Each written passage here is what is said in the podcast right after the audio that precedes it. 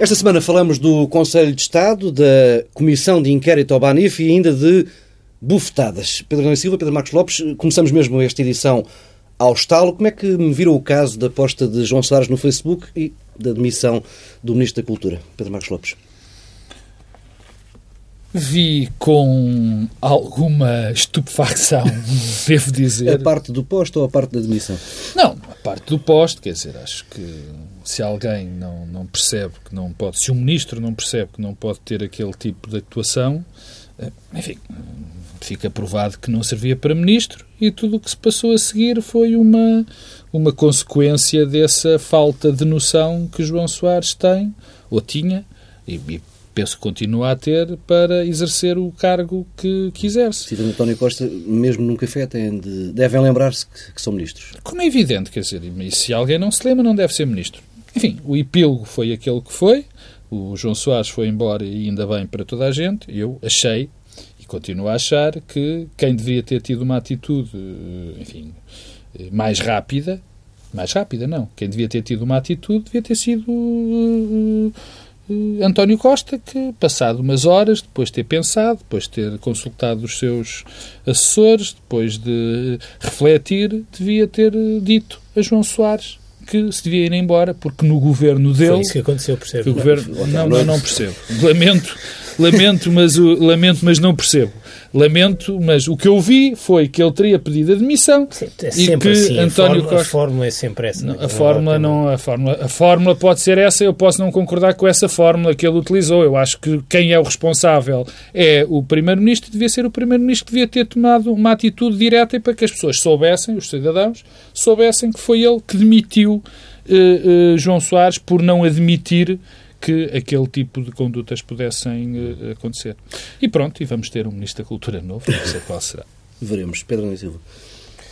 Olha, eu uh, acho que, quer dizer, devo dizer que é para mim ainda assim uma surpresa. Eu ontem fiquei com a convicção que João Soares não se ia demitir. Mesmo depois de teres ouvido António Costa? Mas talvez, nessa altura, pensei que era um bocado insustentável, mas não se admitir, apesar de, repara, eh, António João Soares deixou de ser Ministro da Cultura ontem, não é? Mesmo que continuasse o governo, já não era. Era, é verdade. Uma, era uma questão uh, adiada, mas o problema uh, uh, mantinha-se. Eu, eu, acho que é hoje claro que nestes três, quatro meses que durou o governo, cinco já, Uh, passa. João Soares é uma espécie de troublemaker desde o primeiro momento. Uh, e, e, e, sobre este assunto, eu acho que é evidente, né, não vou estar aqui a gastar qualificativos sobre o, sobre o comportamento e sobre o que ele sugere um, um ministro que escreve coisas no Facebook. Quer dizer, eh, eu acho que é mais importante até pensar um bocado o que é que isto revela, quer sobre o padrão de comportamento, quer até sobre a política cultural hum. uh, deste governo. Eu devo dizer que de tudo isto o mais preocupante é mesmo aquilo que escreve eh, Augusto M. Seabra. Um, porque aquilo que escreve Augusto M. Seabra, por vezes, pode sugerir algo de estrutural e não tanto conjuntural. Bem, há um lado idiosincrático que tem a ver com o comportamento de João Soares, um, e eu acho que é um comportamento político anacrónico, não tem nada a ver com os nossos tempos, é desajustado. Uh, acho que, aliás, serve é mais um daqueles exemplos em que tem um efeito devastador sobre a imagem da classe política toda. Mas depois há algo que remete para as políticas culturais um, naquilo que tem sido, que foi o comportamento enquanto ministro de João Soares. Um, tivemos o episódio do CCB de António Lamas, que é paradigmático, nós acabamos por nunca falar disso aqui, mas é paradigmático como é que alguém tem uh, a razão na questão de fundo.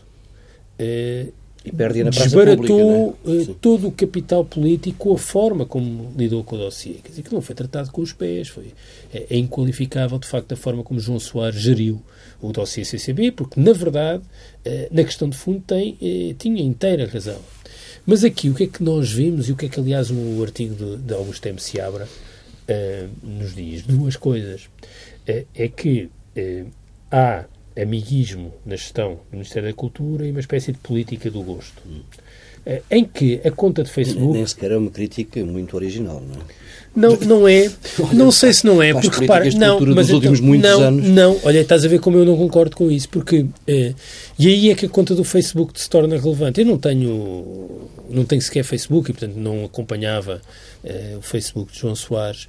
É, mas relevante porquê? Porque a ideia é que. Tu não existes, Pedro.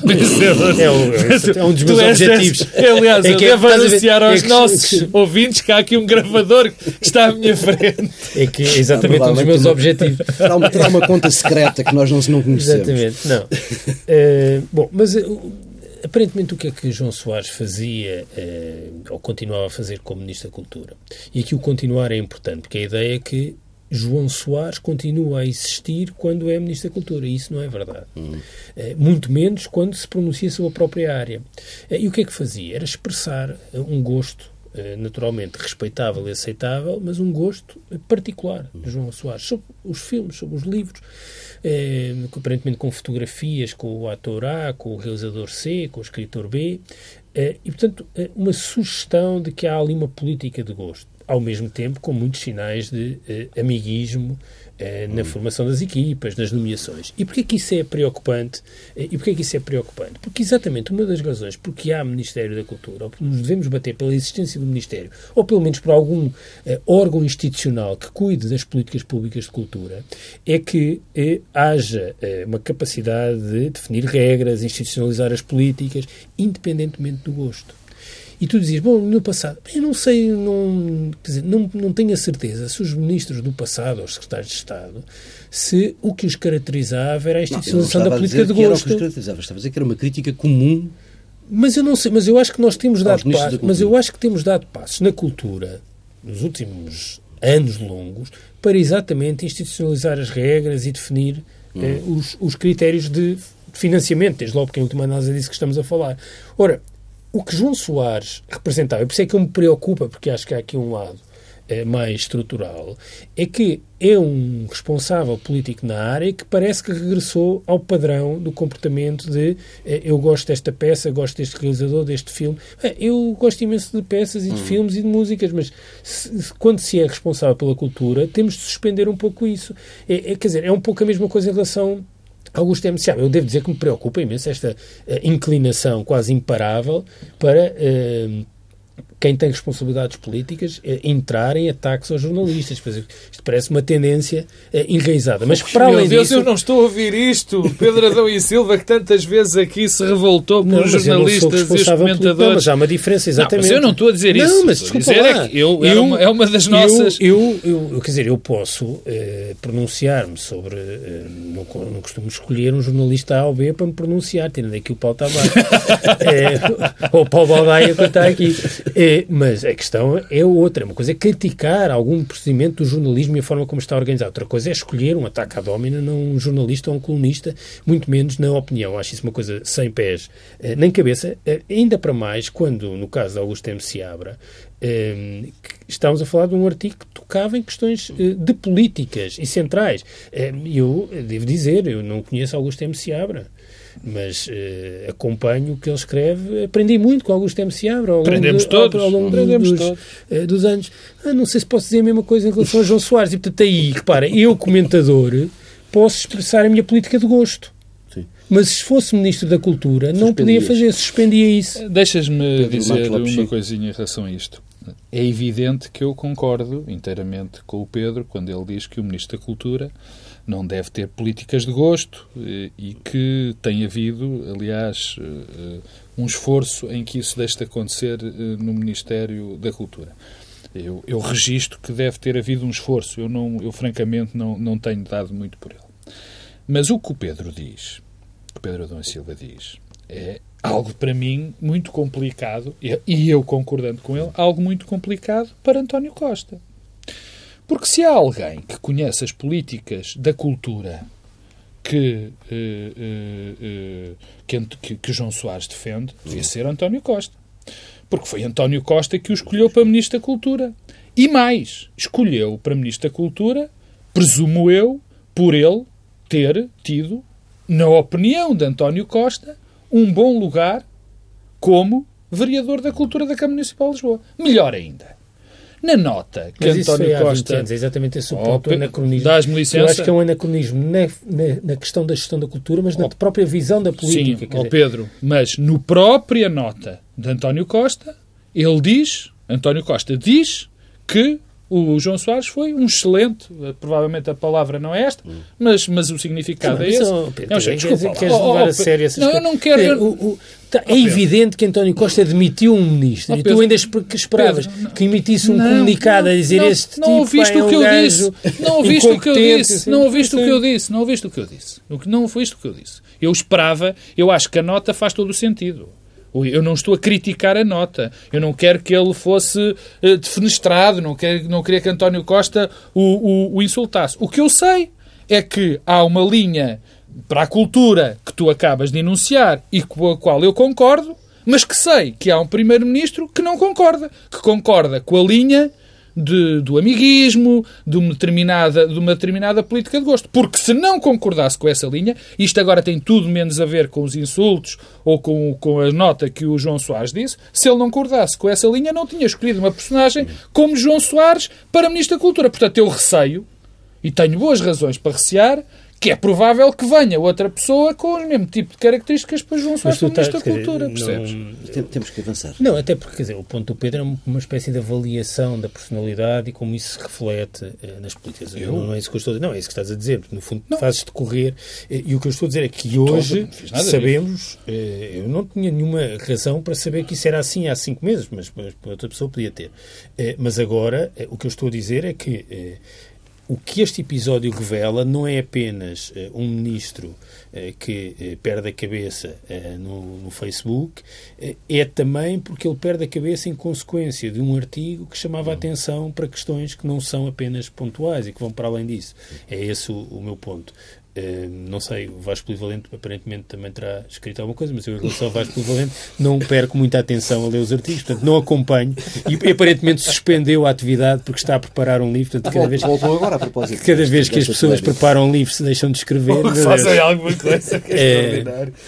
Vamos hum, avançando até ao Conselho de Estado. O Marcelo Rebelo de Sousa convidou Mário Draghi, o presidente do BCE, veio Lisboa dizer aos conselheiros que Portugal deve preservar as reformas feitas pelo anterior governo, mas também aprofundar essas reformas em algumas áreas, como, por exemplo, a le- legislação laboral. Como é que viram esta passagem de Draghi pelo Conselho de Estado, ou pelo menos aquilo que conhecemos eh, dessa passagem de Mário Draghi pelo Conselho de Estado? Pedro Marcos Lopes. Bom, deixa-me eh, dizer, em primeiro lugar, que eu acho eh, simpático, digamos assim, até aconselhável, que de vez em quando o Conselho de Estado eh, receba pessoas eh, de fora desse Conselho de Estado. Acho que faz sentido, e mais sentido faz sendo uma pessoa com a importância política, e reforço este ponto, a importância política europeia de Mário Draghi. Mas é preciso, e, e- e na sequência desta vinda de Mário Draghi, fomos ouvindo, eh, não sei através, não sei exatamente quais são as fontes, mas devem ser fontes importantes em Belém, dizendo que ia haver uma, uma, uma determinada periodicidade, que, ia, que iam existir muito mais conselhos de Estado, íamos chamar muito mais gente. Eu não tenho qualquer tipo de, de indício de que isso possa acontecer, mas eu quero lembrar que o Conselho de Estado tem as suas funções definidas constitucionalmente.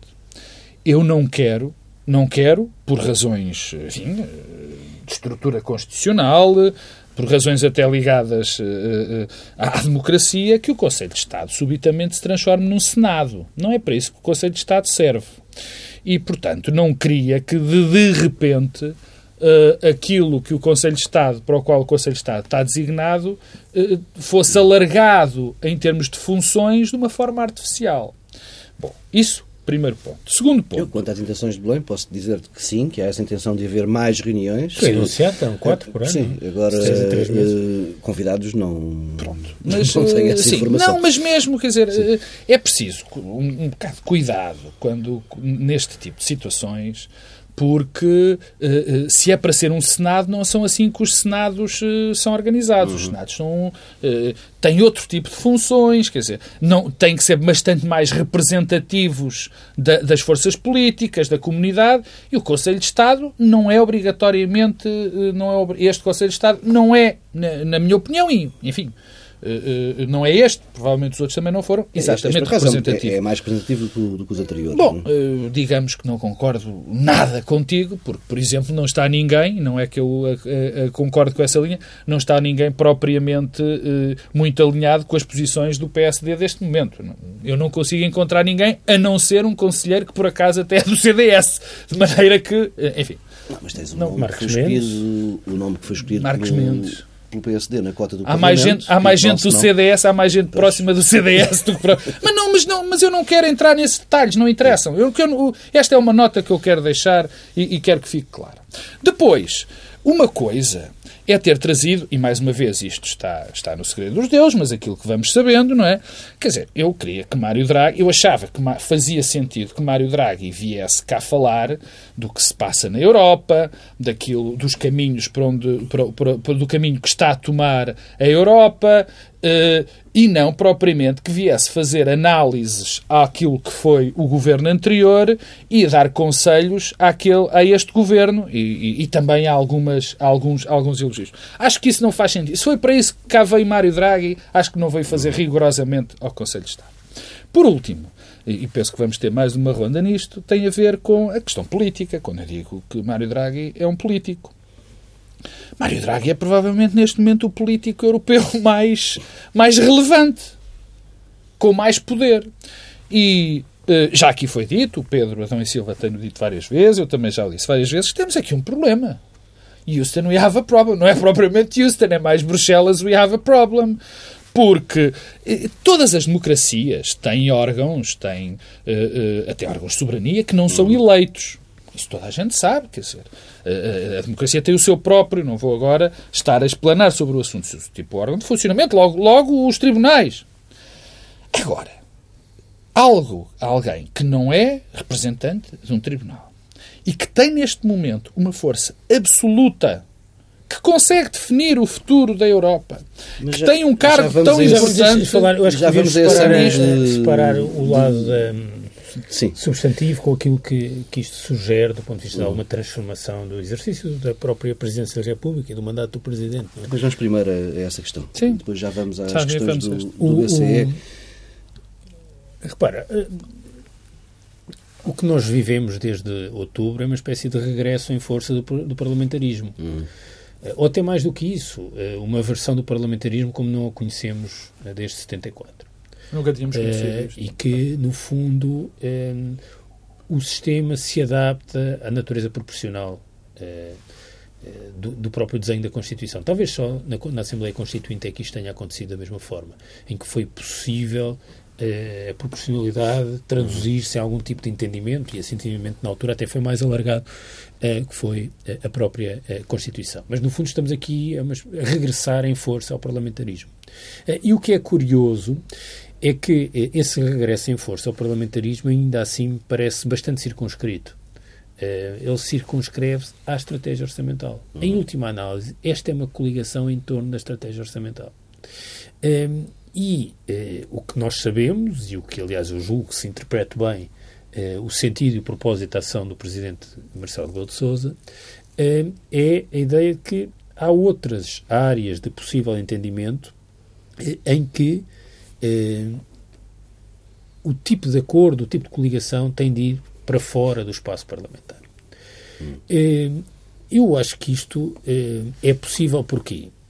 É porque eh, Marcelo Rebelo de Sousa tem acumulado bastante capital político. Hum. E esse capital político que tem acumulado de forma muito inteligente permite-lhe eh, uma margem de intervenção, uma margem de manobra que não teria de outra forma. Esta sugestão eh, de repetição, eh, de alargamento da natureza do Conselho de Estado, faz parte do exercício dessa margem hum. política. tem riscos. Primeiro risco, a banalização. Isto foi o primeiro Conselho de Estado. Bom, mas se nós vamos ter Conselho de Estado de 3 em 3 meses, podemos ter um problema de banalização do Conselho de Estado. e eu acho que, nesta altura, do ponto de vista até tático, interessa a todas as partes eh, que eh, o Conselho de Estado se repita e que, no fundo, sejam criados espaços de entendimento e de compromisso para além eh, do Parlamento. Repara a satisfação. Mas não será no Conselho de Estado, essa é a minha, não, não, não, essa é minha questão. Não, não sei se eu não é. A, ideia de que há aqui um compromisso mais alargado, que há capacidade de diálogo, entendimento em, torno de questões centrais. Repara, Marcelo Rebelo de Sousa esta semana eh, mostrou particular satisfação por o PSD apresentar propostas concretas. Eh, isso é bem representativo de como o Presidente tem uma interpretação de que, eh, bom, é preciso construir espaços de entendimento e espaços de entendimento que permitam compromissos que durem para além de uma legislatura.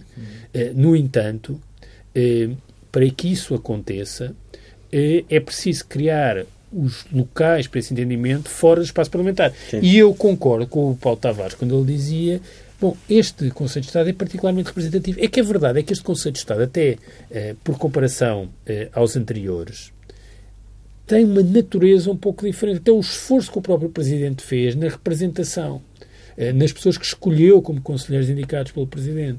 Eh, não- isso não pode ser por acaso. Eh, há esse lado quase senatorial. Bom, eh, mas nós não temos um Senado e, portanto, não é mau temos algumas figuras que têm uma autoridade senatorial, porque, bem ou mal, nós podemos concordar, discordar, achar que isso é positivo ou negativo, mas têm-no. Isso ajuda. No momento em que a questão dos compromissos se colocar, isso vai ser um auxiliar. Bem, agora tem, tem riscos, e eu acho que tem riscos, e, e os riscos, por exemplo, estão associados a esta vinda de Mário Draghi. Agora, ainda sem falar da questão do que Eu é que estou Mário menos, Draghi deixa-me interromper-te, eu estou menos, muito menos preocupado com a, a, a banalização do Conselho de Estado do que com a possível senatori, a, a- a transformação Sim, era muito difícil para mim agora dizer eh, eh, do, de- desse Conselho de Estado. Porque eh, as instituições têm um- um- um- o seu papel na democracia. Têm o seu papel é bem verdade que elas se vão adaptando Ninguém o negará. Mas eu diria que não é o, o- local exato, até pela sua própria natureza. Pelo porque repara, na- esse tipo na de. parte em que depende da escolha direta do Presidente da República, que tem Paulo. cinco elementos. Ó Paulo, até de pela, Estado, sua, aí até pela sua essência, até, de ser um espelho daquilo até que- pela sua essência, até, é. pelo, até pela confidencialidade que, que, que gera, eu acho que, e o, pelo tipo de outputs que nós conhecemos, que são os normais dentro do Conselho de Estado, acho que o Conselho de Estado não serve para isso. E enquanto eu concordo inteiramente com o Presidente da República e acho que ele pode desempenhar um papel excelente nesse aspecto de, de aproximação das pessoas, acho que há o risco dele ter a interpretação do Conselho de Estado é o sítio certo para isso e ele não ser. Peço desculpa de ter interrompido. Pedro. Não, eu, eu estava só a terminar nesta parte dizendo que, eh, por um lado, acho que há aqui uma utilidade, há uma convergência de interesses, lá está, é a convergência de interesses estáticos entre Marcelo Rebelo de Sousa e António Costa, porque António Costa tem todo o interesse em ter espaços de possível compromisso que vão para além da gerigonça parlamentar. Eh, eh, e, e um Conselho de Estado com este papel e de uma espécie de quase de regresso a um semipresidencialismo mais, ajudar, não eh, mais interventivo só pode, só pode ajudar. Agora, não me parece que. haja- repara, isto parece contraditório, porque é o seguinte: o facto do primeiro Conselho de Estado ter sido eh, dissonante de todos os anteriores, porque temos um convidado estrangeiro, por esse convidado estrangeiro ser eh, Mário Draghi, o que isso tem de simbolismo, chama a atenção. Mas, ao mesmo tempo, chama a atenção para os problemas que estão associados a esta transformação. Eh, e aí sim eu vejo problemas, porque é uma transferência do centro político para um órgão que não é o órgão da representação soberana, ainda para mais quando, ao trazermos um representante eh, não, se, não queria usar a expressão de um Estado soberano e que é uma espécie de soberano absoluto, eh, estamos a diminuir a nossa soberania, porque, eh, na verdade, o BCE assemelha-se ao Leviatã, no sentido em que nós, isto é, os Estados soberanos, Já vamos a essa questão, Pedro. Mais daqui a Mas já pouco. pode entrar. Não, mas posso É, entrar. Então vamos Eu entrei, eu abri a porta. e agora, faz favor. porque Vamos é, um, é um novo Leviatã, no não, sentido, não, agora no, não no se sentido, no sentido em que eh, os Estados, os países, não sendo incapazes de resolver os seus problemas, criaram a expectativa que, que surgisse um senhor que concentrava todo o poder e que resolvesse os problemas. O BCE tem feito isso. E nós gostamos, no sentido em que eu acho que é um consenso europeu alargado, eh, em torno da ação do BCE. O BCE tem salvo a Europa na crise. Sim, está agora a estratégia a fraquejar. Mas, não, mas tem, se não, não for a ação do BCE, a situação de Estava Portugal teria sido completamente diferente durante O que a não invalia o problema da democraticidade. Agora, agora, é? Mas temos o outro lado da questão que vimos esta semana, creio eu, como nunca tínhamos visto assim a nu, que é perceber em trocas de e-mails e de correspondência entre, Já lá vamos. entre Agora és tu que estás a misturar não, não sou eu porque tem a ver com isso. Não estou Afinal, tu é que tens razão quanto é o- aos jornalistas, É o, é mesmo, Pedro. Eh, repara, tiveste. Não, não é. É, tiveste esta semana na Comissão do Banif uh, e-mails, trocas de e-mails entre Ministros das Finanças e Governadores do Banco de Portugal uh, a mostrarem-se indignados, revoltados com decisões, quer da DGCOM, quer do, do, do. BCE, e o resultado Gravíssimo. prático foi zero. Gravíssimo. Então, dois pontos. Um, primeiro, nós alienamos soberania para um senhor absoluto que, Sim. cuja intervenção depende do nosso bem-estar. E do- E o BCE fez isso. Ah, agora, como toda a concentração de soberania num senhor absoluto, isto tem problemas que por vezes não antecipamos no momento em que o fazemos. Estamos a viver esses problemas e viveremos esses problemas. Eu acho que isto veio para ficar eh, e é um processo irreversível e é um processo que eh, terá consequências eh, no exercício da democracia em todos os países europeus. Segunda parte é aquilo que tu chamas a atenção e que eu acho que eh, é um dos legados, ao mesmo tempo mais claros e mais eh, complexos e assustadores de todo o processo de gestão do sistema financeiro eh, durante os programas de assistência no contexto da União Bancária. Aliás, é curioso, porque há uma das coisas que nós percebemos sobre a intervenção eh, de Mário Draghi eh, no Conselho de Estado, eh, Mário Draghi fez a, intervenção institucional, em que, no fundo, eh, o que apresentou foi a posição institucional do BCE, que era um dos membros da Troika, sobre Portugal. Qual é o espanto? Não foi Mário Draghi que esteve ali, foi o presidente do BCE. E, portanto, quem esperava que Mário Draghi fizesse uma intervenção diferente daquela, não sei como, porque as pessoas respeitam os lugares institucionais que eh, ocupam. Agora, não falou do tema, aparentemente o tema bancário Da não esteve. sim. Eu imagino que tenha estado na fase de perguntas. Não. no almoço sim, mas o almoço é um almoço de trabalho entre... entre Francisco Louçã, que, que dá este sábado uma, uma entrevista à TSF, não responde diretamente a essa pergunta, mas deixa intuir que houve conselheiros que questionaram Mas Marcos Mendes sobre a amanhã, questão da, da é foi, já não sei. É- é fará. domingo, acho. É domingo. É, bom, mas isto para dizer, portanto, é natural que tenha sido questionado, tenha falado, mas não falou so- sobre isso. Eh, e, e eu, hum, aí eh, é que acho que a porca eh, torce o cabo. Porquê? Porque o que nós ficou claríssimo, por exemplo, esta semana, mas eu acho que já não era preciso esta semana com as audições Sim, eu por acaso parlamentares. é isso que eu ia dizer. Eu não, não, vejo a mas surpresa. As audições parlamentares ajudaram a tornar claro uma coisa que Talvez. já estava Sim, sugestionada. Que é o, Todos mais do que que é, gestionado. eu não é? devo dizer que o que me preocupa mais na resolução do Banif nem sequer é a solução eh, ou os custos. Acho isso uma coisa eh, devastadora. Mas mais grave do que isso é perceber o grau de informalidade e a forma como as instituições europeias, quer seja a DGCOM, quer seja o BCE, decidem e nem sequer são capazes de formalizar a sua decisão. E esperam depois que um Estado, no caso o Estado português, eh, que um Estado haja de acordo com uma decisão que não é formalizada. Este padrão de informalidade, de pressão, sem, sem todos os procedimentos legais, é uma coisa Há muita coisa não, assustadora. não escrita ali. O não escrito como forma de decisão é uma coisa quase pré-moderna. E, de facto, aproxima-nos do mundo do Leviatã. Pedro Marcos Lopes. Eu realmente, em relação, eu, eu já tinha, enfim, sugerido logo no princípio da minha intervenção de- deste problema de Mário Draghi, quer dizer, eu francamente, e isto casa com o problema que eu vejo com o Conselho de Estado, não é? mas enfim, mas não, não, não, não, não o vou desenvolver agora.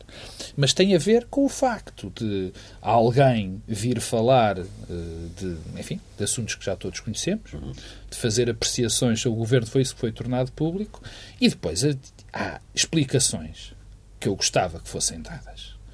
Uma delas esta, a questão da informalidade. Quer dizer, de facto, assistir a mails eh, do género do que nós os três enviamos uns aos outros e dizer, olha, faz isto, Não, mas ou põe aquele o som. problema não é os mails, Não, o problema não. é mesmo os telefonemas. Sim, é que o- os mails ainda há registro. Ainda há- ainda há algum Bem, registro. quando- repara, repara ao que nós estamos a chegar. Nós estamos a chegar ao nível de que os mails já é uma coisa formal. Não, porque os mails é um registro, é uma Ah, mas é um- comunicação. sim, mas é um registro, mas quer dizer... E é formal. É, entre questão o é mail houve é um mail institucional. Há decisões das quais não há sim, registro eh, nenhum, Nem, é? nem na registro nenhum. Aliás, isto é- já é um tema que, que, que- que infelizmente começou há, há uns tempos na, eh, eh, com, com este processo. Bem, primeiro este.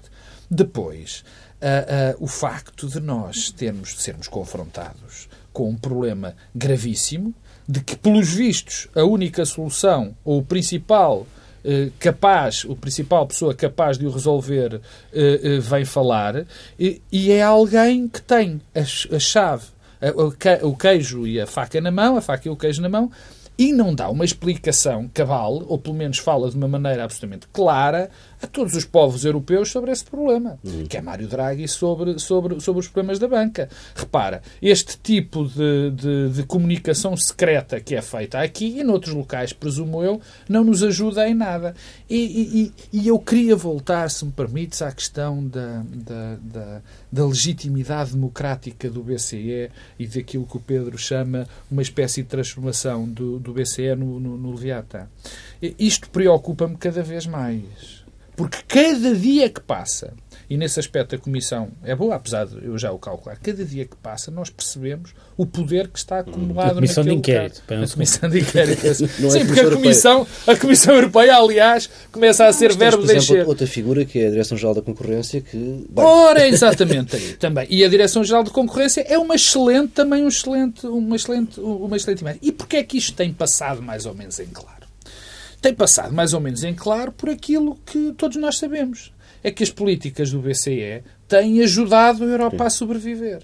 Mas que isto não pode ser uma espécie de biombo para o problema político que temos, que é um problema político que transcende o problema do BCE e o problema da, da, da, da DGCOM o, e a, o próprio problema da banca, que é o problema de, da democraticidade no, na, na, na, Europa, que a está a matar. E não a está a matar uh, agora. É, tem sido um processo de, de morte constante. Aliás, a falta isto já é alargar um bocadinho a discussão, mas tem a ver com isso. Quer dizer, a falta de ligação dos europeus ou dos povos europeus ao projeto europeu uhum. tem a ver muito com situações como esta. Começou desde logo, quer dizer, com o facto de não serem ouvidos de uma maneira clara nos principais passos que a Europa deu para, para, o, para o seu projeto. Quer dizer, e agora estamos a atingir o, o, o extremo que é ter alguém que não é eleito. Eu reforço a questão da eleição. Todos nós sabemos que as democracias não funcionam apenas só com órgãos eleitos. Há órgãos a quem nós alienamos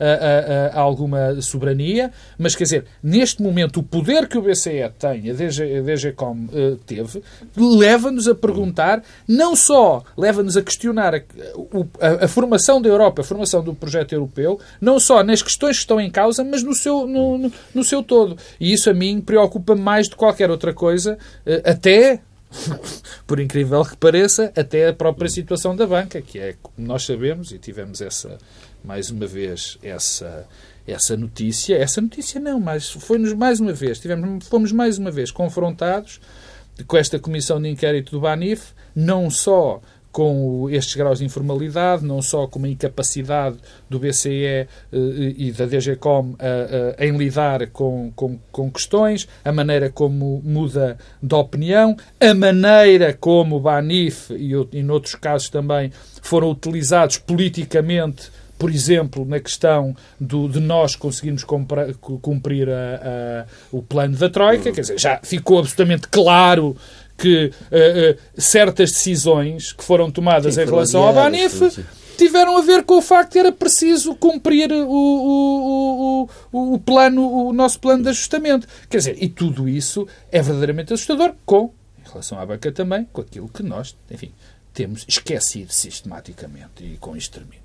E quando se fala da banca, nós temos tendência para falar pouco com os verdadeiros crimes económicos que se cometeram na gestão destes, destes, destes bancos. Aliás, foi muito curioso já a semana passada assistir a dois gestores, não sei se foi esta semana, se foi a semana passada, dois gestores do banco a, a, semana passada. a agirem como se nada se tivesse passado, nada deixa, daquilo fosse responsabilidade. Pedro, deixa só aproveitar estes últimos quatro minutos de programa para vos colocar uma, uma outra questão que é, houve algum, ou terá havido algum benefício escondido desta visita de Mário Draghi. Já falámos do almoço, em que esteve uh, o Presidente Para ele houve com certeza que se come lindamente uh, António Costa, Mário Centeno, também Carlos Costa. Há a questão da recapitalização da Caixa Geral de Depósitos uh, e da intransigência, até agora, do BCE em aceitar a entrada de mais dinheiro público no banco público. E a questão do déficit, não te esqueças.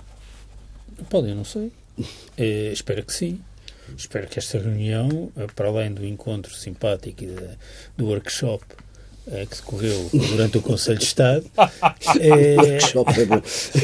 João Pedro Adão Silva está on fire. É, com Workshop. Workshop. Espero que o Francisco Louçã tenha, eh, tenha feito as perguntas Peço certas. desculpa, peço desculpa, Pedro, tenho que te interromper. Eu Vais acho que eu-. Há- há- há- Claramente. É o Eu acho que acontecimento há um daquele dia. momento, o momento da gravata de Francisco Louçã é um momento, digamos, fundamental. É o momento em que Francisco Louçã deixa de ser um revolucionário. Acho que aparentemente já terá usado gravata em algumas provas académicas. Sim, mas isso é coisas lá vossas. Lá está, lá está, o workshop. Mas é o momento em que Francisco Louçã passa de ser um revolucionário e se Mas, transforma. isso- mas lá está, se calhar foi numa- o perfil académico da, da, da reunião que levou Francisco Louçã A levar a a gravata. Mas, eh, eh, bem, eu espero que sim, ou seja, eu aí nessa reunião espero que tenha servido para sensibilizar eh, o presidente do BCE para os interesses eh, Temos, portugueses. temos um potencial E problema eu- para a coligação. Não, tem- desculpa lá. Vamos então por pontos outra vez. É, é bom que o Presidente do BCE tenha estado com o Primeiro-Ministro e o Presidente da República. Portanto, a ideia é que há aqui uma frente comum para tratar um problema estrutural. Problema estrutural, que era o ponto 2 do Memorando de é Entendimento, frente comum, veremos depois, não é? e que não foi tratado. problema havia. estrutural que fazia parte do Memorando de Entendimento era o segundo ponto e não foi tratado. Uma saída limpa não era uma saída limpa porque cumprimos metas orçamentais sistematicamente eh, eh, revistas. Uma saída limpa era uma saída que não implicava deixar uma parte importante da sociedade escondida. Eh, Ora, o que sabemos é que deixaram. Depois, convém recordar uma outra coisa. Cavaco Silva, nas exigências que fez à formação deste governo e naquelas linhas que colocou, além da NATO, havia uma que era garantir a estabilidade do sistema financeiro. Mas já sabia de alguma destas coisas, não sabia. Quer dizer, eh, é que, é que, no fundo, parece que. eh, ah, Não, ninguém sabia. Eh, Maria Luísa Albuquerque, sempre com aquele ar simpático e risonho. eh, Pedro, tens que não, de- não, deixar de mas, dar um, portanto, um, um minutinho ao... eu espero que sim. Eu espero que a única utilidade desta vinda de Mário Draghi é precisamente essa. Senão não serviu para rigorosamente nada. Pedro, Pelos vistos, há há um meio, que é evidente, que é a questão, é a questão da banca, a questão do nosso sistema financeiro, que foi um sistema que, que não foi resolvido. Nunca, nunca é bom esquecer que eh, havia uma, uma segunda parte da- do nosso, do nosso, dos nossos do acordo do acordo é, inteiro dinheiro não foi todo utilizado. não é?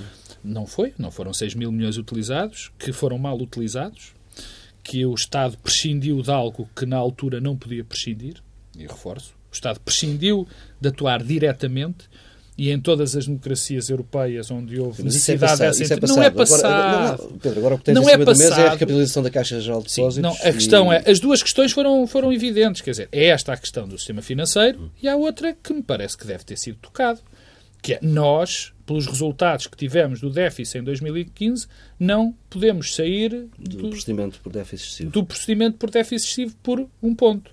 E, portanto, é, eu parto do princípio que António Costa e Marcelo Rebelo de Sousa tenham dado um uma palavrinha a Mário Draghi dizendo, opá, desculpa lá, foi só ponto e 1%. Não, mas isso, a brincar que se diga, que não é brincadeira nenhuma, é muito importante para tudo o que se vai passar, particularmente para os planos do governo e particularmente para aquilo que vai ser o plano de, de para o PEC, que agora já não se chama PEC, PEC, para o plano de de estabilidade. Isso é, é fundamental para isso. Mas olha, tu não interrompeste, mas a questão do sistema financeiro, do dinheiro que não foi utilizado e da maneira como, e é esta parte importante, da maneira, sim, da maneira como daqui para a frente se tem de perceber o papel do Estado em determinadas circunstâncias. Pedro Marcos Lopes, Silva, mais uma edição do Bloco Central sem violência verbal nem física. Até para a semana e bom fim de semana. Isso aí.